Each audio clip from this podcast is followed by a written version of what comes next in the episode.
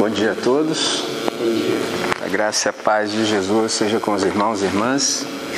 Privilégio muito grande estar com vocês, tê-los aqui nessa nova manhã, nessa nova ocasião, essa nova oportunidade. Ah, é sempre muito bom quando nós temos a possibilidade de nos reunirmos. Algumas coisas de Deus que nós jamais saberemos se estivermos sós. Você pode até saber como é, mas você não vai ter o conhecimento pleno. Por exemplo, essa ideia eu depreendo desse texto aqui, ó. Efésios capítulo 3. Esse é o valor de uma reunião coletiva e comunitária como essa. Efésios capítulo 3. Observe o verso 18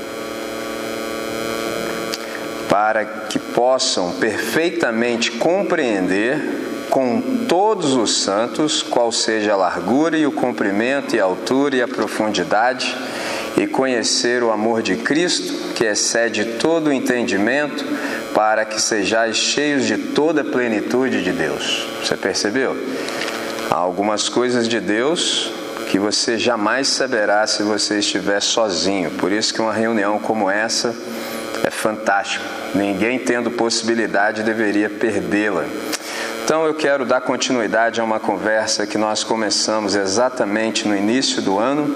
Nós estamos conversando sobre os benefícios da ressurreição e da redenção. Como é que vive aquele que é um membro da comunidade dos discípulos a partir do sacrifício aceito de Jesus de Nazaré, da sua ressurreição e da redenção que ele nos proporciona? Nós já conversamos por oito encontros. Hoje é o nono encontro. No último encontro, nós conversamos sobre saúde integral, porque a igreja, mais do que um hospital, ela deve ser um lugar de terapia, um lugar terapêutico e que ensina aos filhos os segredos da medicina preventiva. Então, extraordinário. Então eu quero chamá-los e chamá-las nessa manhã para a gente ler o Paulo. No encontro anterior a gente leu o João, hoje eu quero novamente ler o Paulo. Então, Paulo, eu quero que você venha comigo a Gálatas. Gálatas no capítulo 5. Gálatas no capítulo 5. Você sabe que o Paulo ele é o maior e mais prolífico autor do Novo Testamento. E é dele esse texto aqui, ó. Carta de Paulo aos Gálatas, capítulo 5. Gálatas, capítulo 5. Eu leio a partir do verso 16 e chego até o verso 25. Gálatas, capítulo 5 a partir do verso 16, que nos diz assim: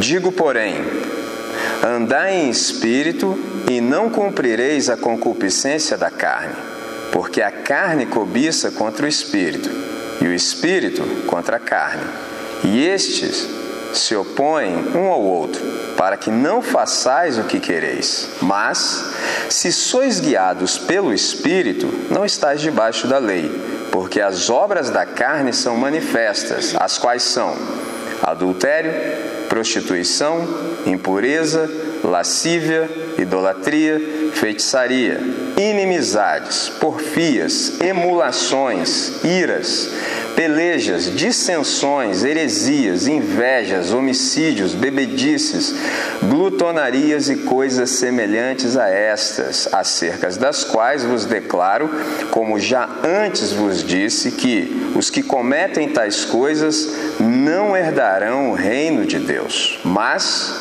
o fruto do Espírito é amor, alegria, paz, longanimidade, benignidade, bondade, fé, mansidão, temperança, isto é, domínio próprio. Contra estas coisas não há lei.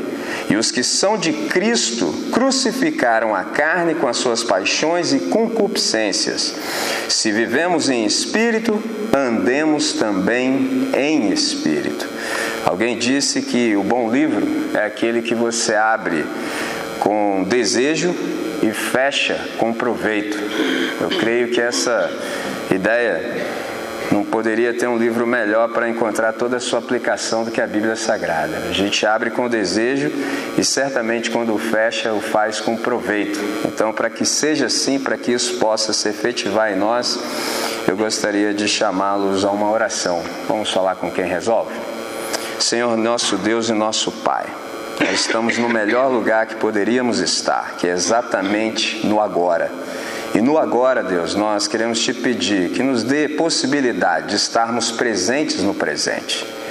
Uma vez que estejamos presentes no presente, nós sabemos que podemos ouvir a tua voz. Sendo assim, Deus, nós queremos te suplicar que o Senhor possa, de fato, nos equalizar, nos colocar na frequência certa, de tal modo que continuemos a ouvir a tua voz. Dá-nos possibilidade de presença integral, Deus, de modo que nada nem ninguém venha nos distrair, mas que nós estejamos focados de tal maneira que continuemos a ouvir a Sua voz. Abre o nosso entendimento, Senhor, de tal modo que possamos compreender todas as maravilhas da Tua lei para o máximo louvor da Sua glória.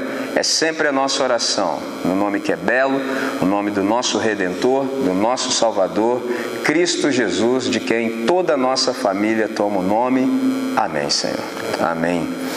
Hoje eu quero conversar com os irmãos sobre um salto, um salto ontológico, um salto existencial que a ressurreição nos proporciona, ou se você preferir uma linguagem desses dias, uma linguagem da informática, um upgrade. É isso que a ressurreição proporciona para cada um daqueles que são membros da família do Senhor. Você sabe que existe a família Deus e existe a família de Deus. A família Deus é o Pai, o Filho e o Espírito Santo. A família de Deus é a comunidade dos discípulos, é a igreja. Nós, como membros da família de Deus, nós temos essa possibilidade de experimentar esse salto. E eu li esse texto a partir do verso 16, indo até o 25, para que a nossa compreensão fosse maior, mas na verdade o que eu separei é exatamente o verso 22, que você observa, ele começa com adversativa, ou seja, está fazendo uma contraposição a tudo que foi dito anteriormente. E isso só pode ser dito dessa maneira porque tem perfeita aplicação a minha e a sua vida, porque nós experimentamos de fato esse salto ontológico existencial ou esse upgrade. E você pode falar assim, André, que, que é esse salto existencial? É esse novo nascimento que se dá pela recepção do Espírito Santo, de fato é um salto ontológico para toda a humanidade. E qual é a consequência de experimentarmos esse salto existencial? É que ela transforma, por exemplo, a nossa concepção de ser humano. Por exemplo, se você se lembra do episódio chamado Queda, que é a pior tragédia da humanidade, Gênesis no capítulo 3, Houve uma transformação, por exemplo, na concepção do ser humano. Até Gênesis 3, antes da queda, quem era o ser humano antes da queda? Antes da queda, o ser humano era aquela espécie criada à semelhança da Trindade. E aí você pode dizer assim, André, por exemplo, isso é um debate. Você pode pegar qualquer livro de teologia, pesquisa o que é imagem e semelhança. Interessante. Na minha percepção, imagem e semelhança é, guardadas as devidas proporções, só nós experimentamos algo que Deus experimenta. Porque se você ler qualquer livro de teologia, vai dizer que imagem e semelhança é a capacidade que nós, seres humanos, temos de volição. Ou seja, nós podemos decidir. Tudo que está dito lá nos livros, se aplicado aos anjos, eles também têm. Eles podem decidir, tanto é que alguns deixaram seu domínio inicial, se tornaram demônios, percebe? Eles têm capacidade de cognição, conhecem as coisas, sabem das coisas infinitamente melhor do que nós, mas tem um detalhe. Mas, qual é o detalhe? A nenhum anjo foi dito que eles foram feitos à imagem e semelhança de Deus. Logo, todo esse raciocínio foi por água abaixo. Porque se a mesma coisa que se diz sobre nós também pode ser dita sobre os anjos, mas os anjos não foram criados à imagem e semelhança de Deus, o raciocínio está errado. Agora, interessante disso é que teologia deve ser escrita a lápis, traduzindo. Quando você percebe que está errado, você vai lá, apaga e faz de novo. Mas aí tem um outro detalhe: há que haver muita humildade. Poucos são aqueles que de fato são humildes. O dia que eu percebi isso, falei: esse raciocínio não procede. E se você continua me perguntando assim, André, e qual é a ideia então? Na minha percepção, imagem e semelhança é que, guardadas as devidas proporções, só nós experimentamos algo que Deus experimenta. Nós também experimentamos algo que, na verdade, só Deus experimenta. E a pergunta agora é: e o que, que nós experimentamos que só Deus experimenta? Unidade. Unidade. O que, que é unidade? É quando mais de um é um. Deus nos fez com essa possibilidade. Por isso que a igreja é a retomada da humanidade. O que, que é humanidade? É a unidade humana. Qual é o problema? Que a gente se esqueceu disso. A gente acha que Adão, por exemplo, é o nome do ser humano do sexo masculino, quando na verdade Adão é o nome do casal. Adão é o nome do casal. Aí você vai falar, que isso, André? Está escrito, Gênesis capítulo 5, verso 1 e 2. Quando a gente lê com atenção e usa massa encefálica, você fala, tem uma coisa errada aqui, porque há um nome para duas pessoas. Um nome, duas pessoas. E você sabe que nome tem que ver com identidade. Então, como era uma unidade, um nome é o suficiente. Quando Deus, na viração do dia, apareceu no jardim e disse Adão, e apareceu o ser humano do sexo masculino, ele já sabia que deu problema. Esse é um problema. Tanto é que Adão só foi dar nome para a esposa depois da queda. Nome é para individualizar entre muitos. Por que, que Deus não tem nome? Porque não existem outros deuses, não existem outros além de Deus. Então ele não precisa de nome. E tem um detalhe: nome também delimita. Ora, Deus é incomensurável, ele não cabe em nenhum nome. É um negócio fantástico.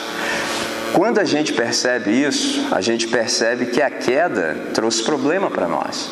Porque antes da queda, ser humano era ser a espécie criada à imagem e semelhança da Trindade. Porém, diante de uma escolha, Ser humano era ser pleno de consciência, pleno de possibilidade, mas diante da inevitável escolha entre a vida e a morte. E então, num ato de desobediência, eles entraram em rebelião, pensando estar escolhendo o saber que faz que poderia fazê-los como Deus, eles acabaram escolhendo a morte. Gênesis capítulo 3, versos 6 e 11.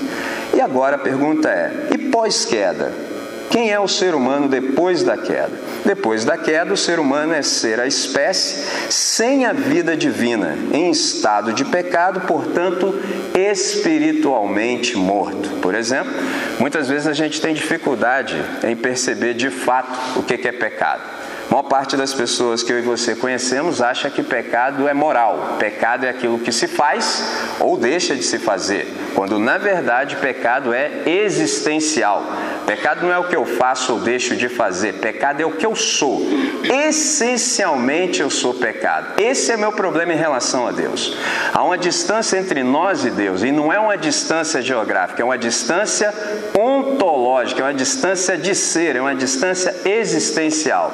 O ser de Deus é santidade pura, tanto é que em hebraico não há superlativos, então você tem que dizer três vezes: Deus é santo, santo, santo. Não dá para falar em hebraico que Deus é santíssimo. E nós somos pecado, pecado, pecado, pecado até o talo.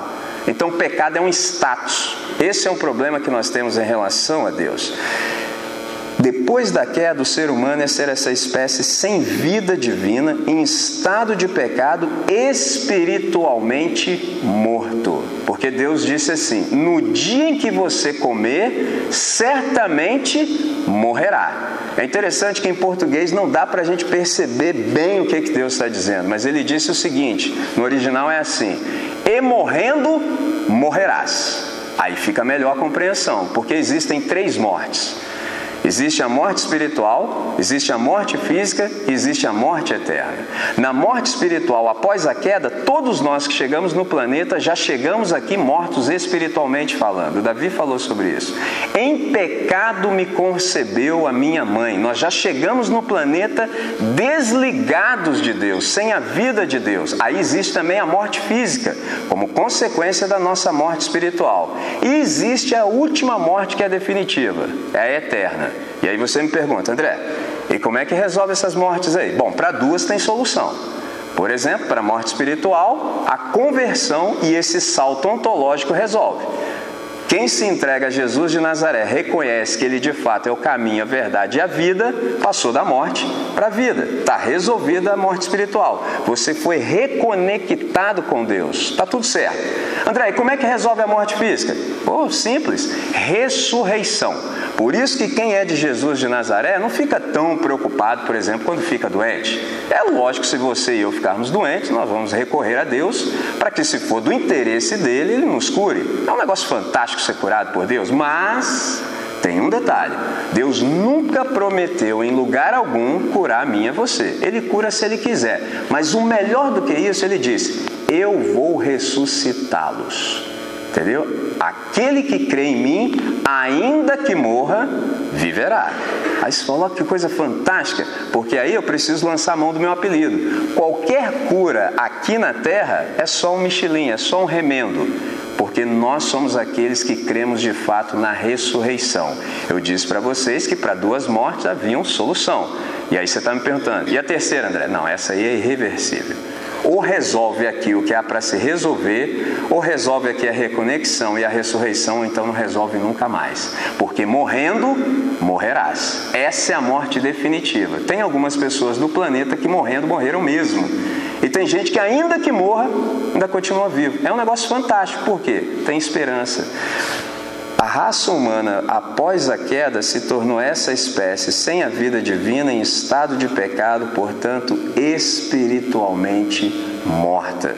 E aí você pode perguntar, André, e como é que essa morte se manifesta? O Paulo mesmo ele ensina em Efésios no capítulo 2, ele diz que essa morte ela se manifesta nos vários delitos e pecados que caracterizam o modo de viver de toda a humanidade. O ser humano caído, no entanto, é sustentado pela graça mantenedora da Trindade, que lhe garante parcial acesso ao bem. O que, que é isso? Mesmo a gente sendo mal, Deus empresta a bondade dele para nós, para que a gente tenha tempo e qualidade de vida para que na história ele interfira e nos salve. Porque se Deus não tivesse nos dado tempo e qualidade de vida, não haveria possibilidade da gente subsistir com qualidade, porque a gente é mal.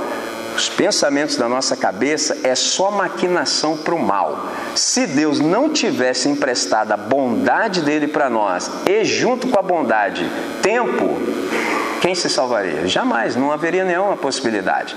Então, todo o bem que você vê pessoas que não conhecem a Deus praticando é empréstimo. E você pode perguntar, André, e o bem que está comigo agora, eu que creio? Agora Deus te deu. Ele te deu, é seu. Os outros é um empréstimo. Ele está mantendo os seres humanos na face da terra para que a igreja possa alcançá-los pela proclamação do Evangelho. Percebe como é o propósito de Deus? É perfeito? Quando a gente se dá conta disso, a gente percebe que a graça de Deus é que faz a manutenção da criação.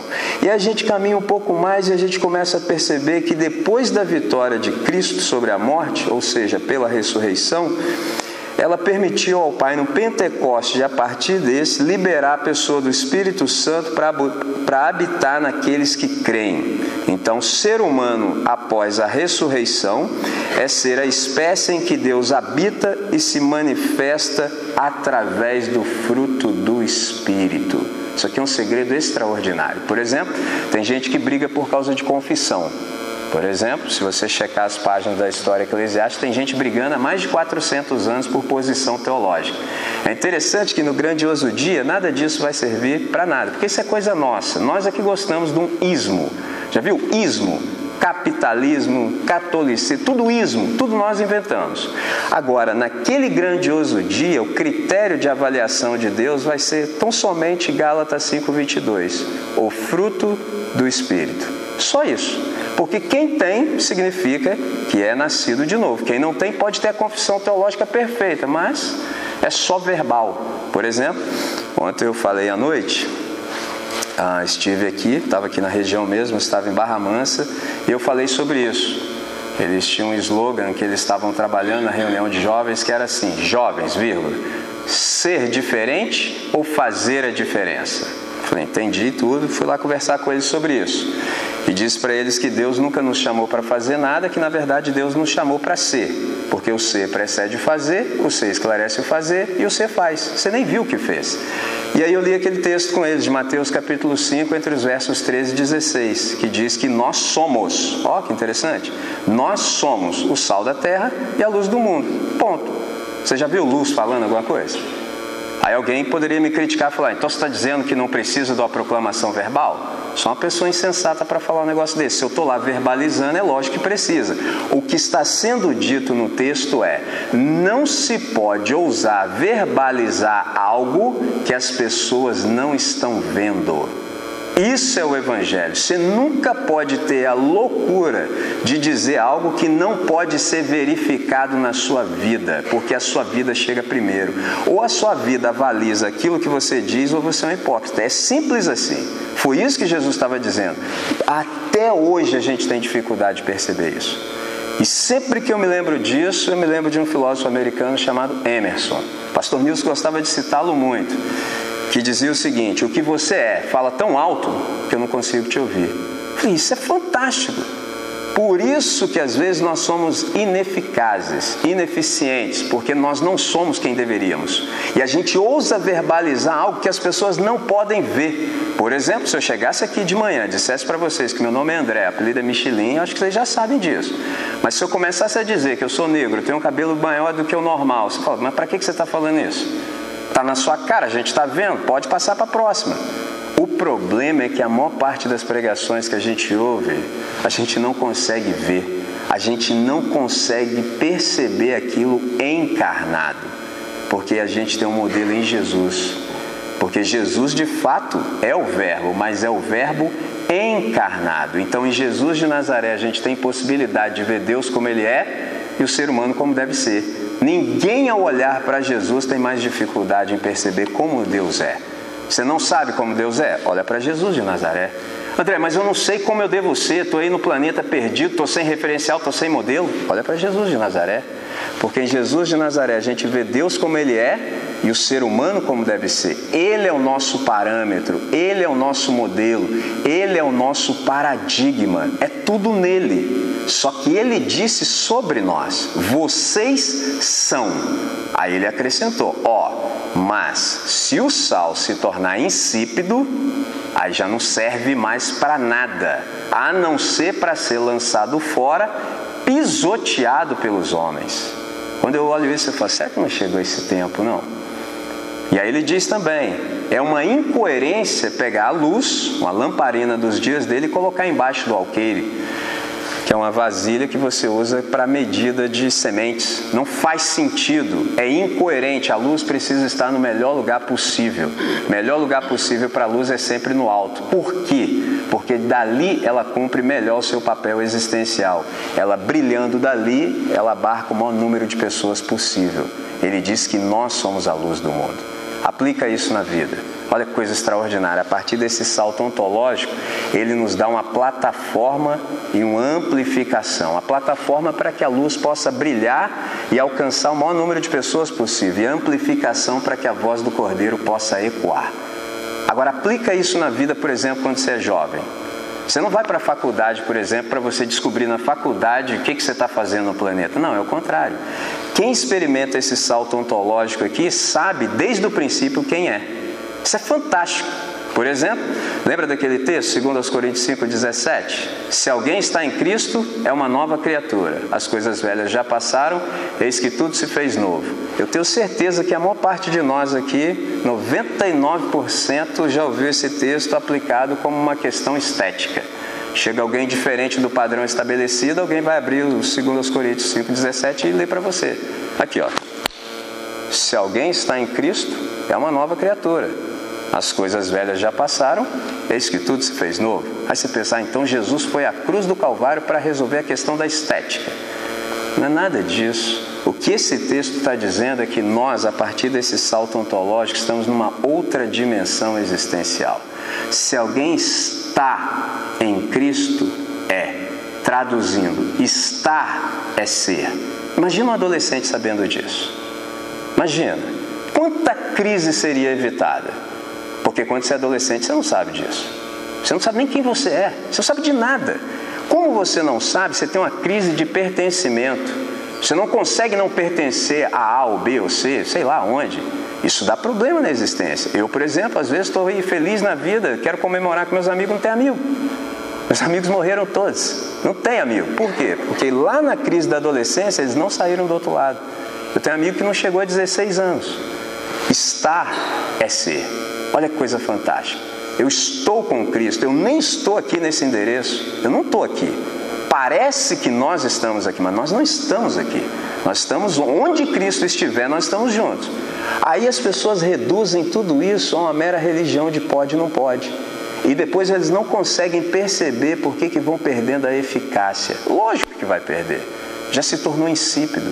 O que era vinho já se tornou vinagre. A partir desse salto ontológico, a gente tem possibilidade de estar no melhor lugar da sociedade. Se você, por exemplo, quando jovem já sabe disso, você já sabe quem você é. Você não vai para a faculdade para lá você descobrir o que você. Não, não, não, é o contrário. Você sempre soube porque Jesus te disse quem você era. Ele te disse. E disse quais capacitações ele te deu também a partir do salto ontológico. Ele te falou: olha, eu vou te capacitar. Eu vou te dar dons, talentos, faculdades e habilidades para que você, no melhor lugar da sociedade, exerça o seu ministério e faça o bem para a humanidade. Porque ele disse assim: assim também brilhe a vossa luz diante da humanidade, para que, vendo as vossas boas obras, glorifiquem a vosso Pai que está nos céus. Olha que coisa fantástica. Toda, todos nós que experimentamos esse upgrade, esse salto existencial, a gente está em uma outra dimensão também de vida chamada boas obras. Porque Efésios 2,10 diz exatamente isso: que nós somos um poema de Deus, que diz que nós somos feitura sua. A ideia no original é que nós somos um poema de Deus, criados em Cristo Jesus para as boas obras, as quais Deus preparou de antemão para que andássemos nelas. Olha que coisa fantástica. Antes de Deus criar o universo, antes, Ele criou o ambiente que nós, a partir da redenção e da ressurreição, viveríamos. E esse novo ambiente chama boas obras. Quanto mais nós damos ouvidos para Deus, quanto mais nós obedecemos a Deus, quanto mais a gente diz amém para Deus, mais ele se manifesta. Como ele se manifesta? Por luz.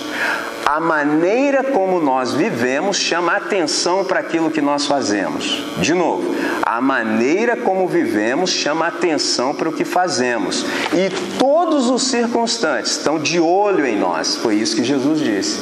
Todos aqueles que experimentam esse salto ontológico têm uma visibilidade impossível de ser escondida. Porque ele disse que nós somos como uma cidade edificada sobre um monte. Quem é uma cidade edificada sobre um monte? A igreja.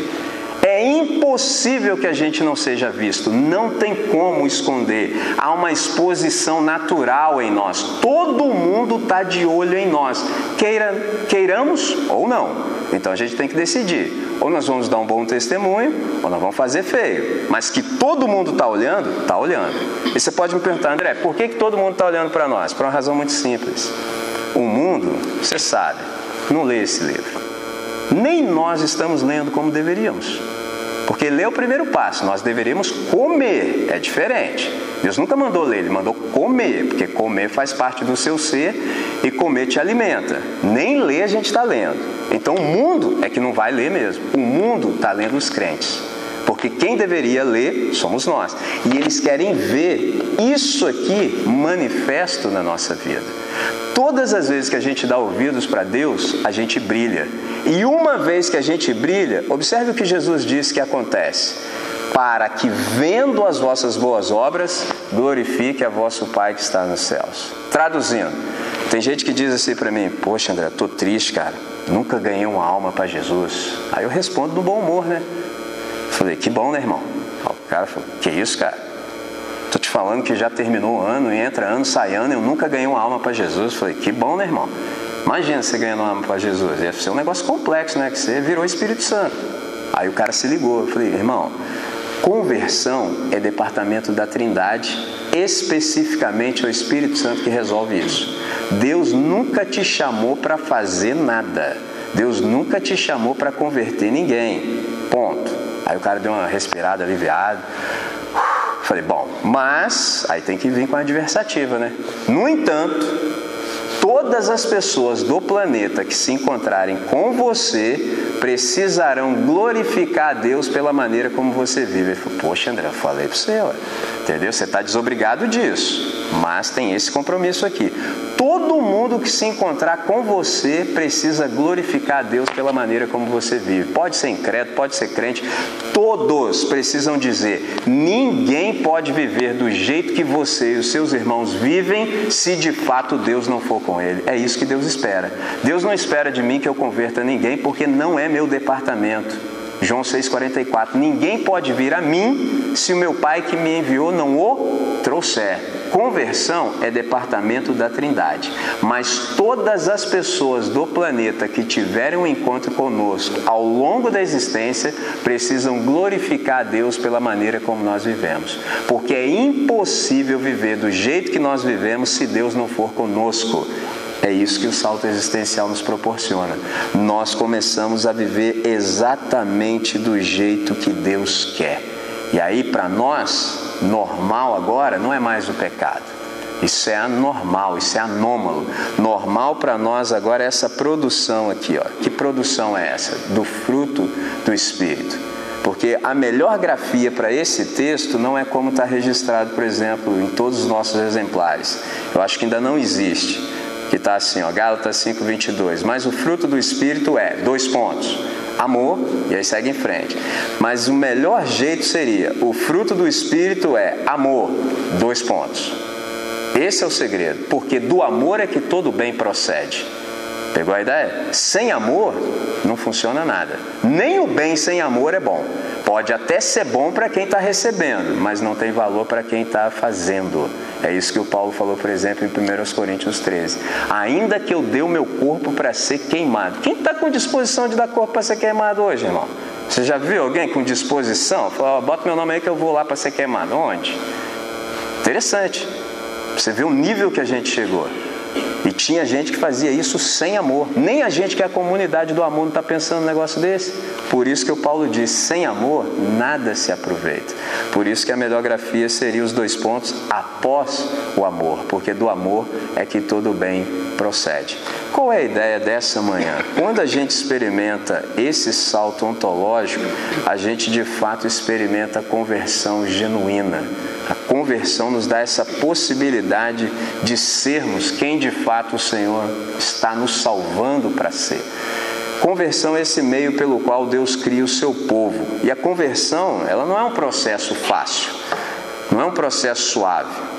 Tem gente que imagina que é assim, mas se assim o fosse, por exemplo, o coração do ser humano jamais seria comparado a um solo não cultivado e a palavra de Deus a um arado. Você pode me perguntar, André, então qual é a proposta do Evangelho? A proposta do Evangelho não é mudança ou reforma, a proposta do Evangelho é regeneração e transformação. E essa transformação ela só é possível em e por meio da operação do Espírito Santo no coração e na mente daqueles que creem. O que é o Evangelho? O Evangelho é o ensino de Jesus sobre a maneira divina humana de enxergar a vida, ou seja, o Evangelho é uma cosmovisão. Por isso que a gente lê a Bíblia com intencionalidade. A gente lê a Bíblia e tira daqui toda a sabedoria possível e transforma em cosmovisão. Traduzindo, você já não vê mais as coisas como todo mundo vê. Todo mundo vê de um jeito, mas você vê diferente.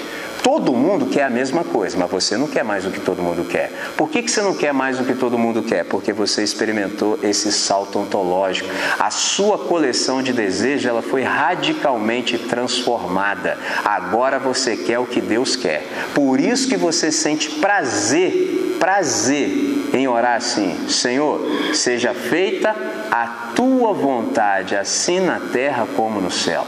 Você não tem mais, por exemplo, assim os seus sonhos, os seus projetos, porque para você ter os seus sonhos e os seus projetos, eu ia te perguntar assim, irmão, que dia que você morreu?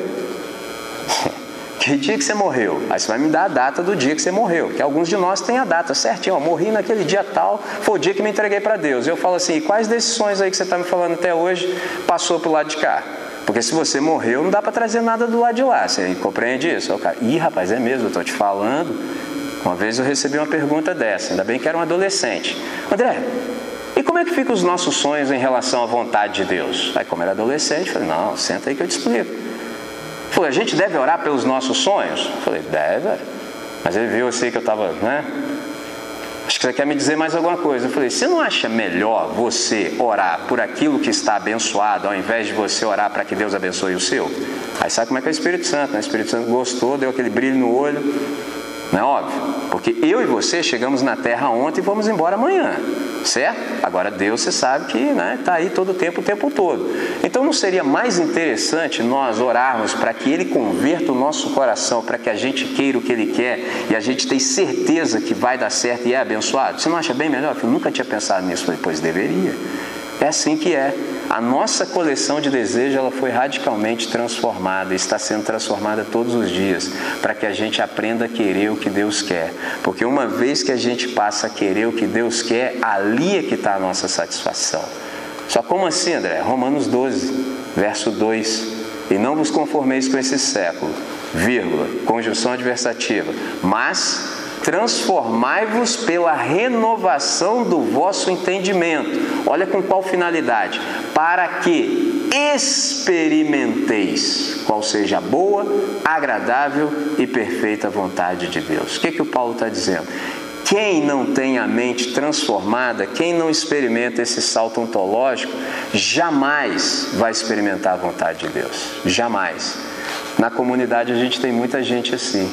Muita gente assim. Por que, que a gente tem muita gente assim? Porque eles nunca se entregaram a Deus. Quem lê esse texto com carinho e atenção observa que há uma lógica invertida nesse texto. Aqui no Ocidente a gente é influenciado pelos gregos, então a gente acha que se a gente muito falar vai resolver alguma coisa. Isso é Platão, mas não é cristão. Platão é que diz que tudo acontece primeiro no mundo das ideias. Mas Deus não tem nada a ver com Platão? Ele falou: não, comigo é diferente. Comigo, quando alguém tem um comportamento reprovável, eu não digo para ele mudar. Porque se você ficar dando conselho para quem nunca morreu, você ainda causa uma má impressão na pessoa dele acreditar que ele pode se reformar. Não há conselho para quem nunca se entregou para Deus. A única coisa que você pode dizer para quem não se entregou para Deus é: entregue-se para Deus. Não há o que se fazer. Aí Deus vai te matar e te ressuscitar. Caso contrário, é só uma reforma. Evangelho não trata de reforma. Evangelho trata de transformação. Aí ele se entrega para Deus. E isso para Deus é um culto racional, é um sacrifício vivo. Qualquer pessoa que pensa um pouquinho fala, André, desde quando o sacrifício é vivo? Até onde eu entendo, o sacrifício só pode ser morto. É, eu sei. Mas graças a Deus que alguém já morreu no nosso lugar, né, irmão? Então nós para Deus nos entregamos para viver, porque alguém já deu a vida para que nós pudéssemos viver, passar da morte para a vida. Aí nós nos entregamos para Deus. Uma vez que nós estamos na mão dele, ele começa a operacionalizar a salvação em nós. E essa operacionalização da salvação começa a transformar a nossa maneira de pensar. Você não pensa mais como todo mundo, é impossível, porque você tem a mente de Cristo. E uma vez que ele transforma a sua maneira de pensar, aí sim você está habilitado a experimentar a vontade de Deus. Às vezes eu vou nos lugares e os caras falam assim, André, mas como é que eu posso saber a vontade de Deus? Aí no bom humor respondo, nunca saberás. Você nunca vai saber. Não tem como saber, mas tem como experimentar. É o que o Paulo disse. Eu não me entrego para Deus para saber. Eu não sei vocês. Eu tenho poucas oportunidades de ir a restaurante. E até hoje, quando vou, ainda não posso comer o lado esquerdo do cardápio. Os irmãos entenderam a piada? No lado esquerdo do cardápio vem os pratos. Eu só como o lado direito do cardápio. Primeiro eu olho o preço. Aí eu vejo, esse preço aqui é gostoso. Aí eu como, pegou a ideia? Então, ninguém vai no restaurante para saber o que tem no cardápio. Ô, oh, oh, oh, Hernani, olha que cardápio lindo, extraordinário. Fecha e vai embora. Você já viu um negócio desse? Eu já vi isso acontecendo com Deus. Agora que o pessoal entendeu. Entendeu? Eu já vi isso acontecendo com Deus. Tem gente que quer saber as coisas de Deus, mas não experimenta. Eu não estou interessado em saber, eu estou interessado em experimentar. Saber para mim só se for como saborear. Aí sim, esse é o segredo da nossa vida. Nessa manhã, como é que tudo isso se aplica a nós? Que a gente tenha a humildade, de fato, de se entregar ao Espírito Santo Porque o Paulo diz: aqueles que andam pelo Espírito, que também continuem assim. E quem anda pelo Espírito já mortificou a sua carne.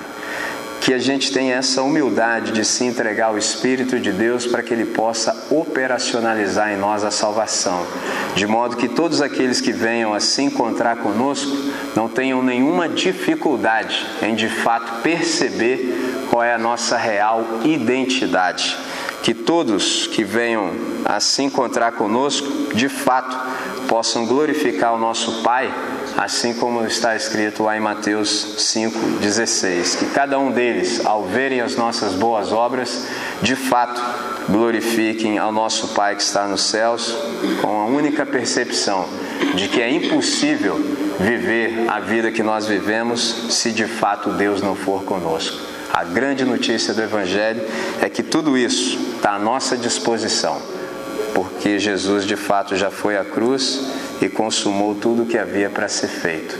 A gente só vive mal se a gente quiser. Se a gente não quiser, a gente já sabe que uma palavra a gente resolve a nossa vida e essa palavra é Amém. Assim seja, Deus. É do seu jeito e não mais do meu. Se nessa manhã esse é o interesse do seu coração, eu gostaria de chamar para que a gente orasse juntos, suplicando que Deus pudesse de fato efetivar toda essa maravilha no nosso coração. Para essa oração, vou chamar o pastor Carlos. Por gentileza, pastor, vamos orar. Amém.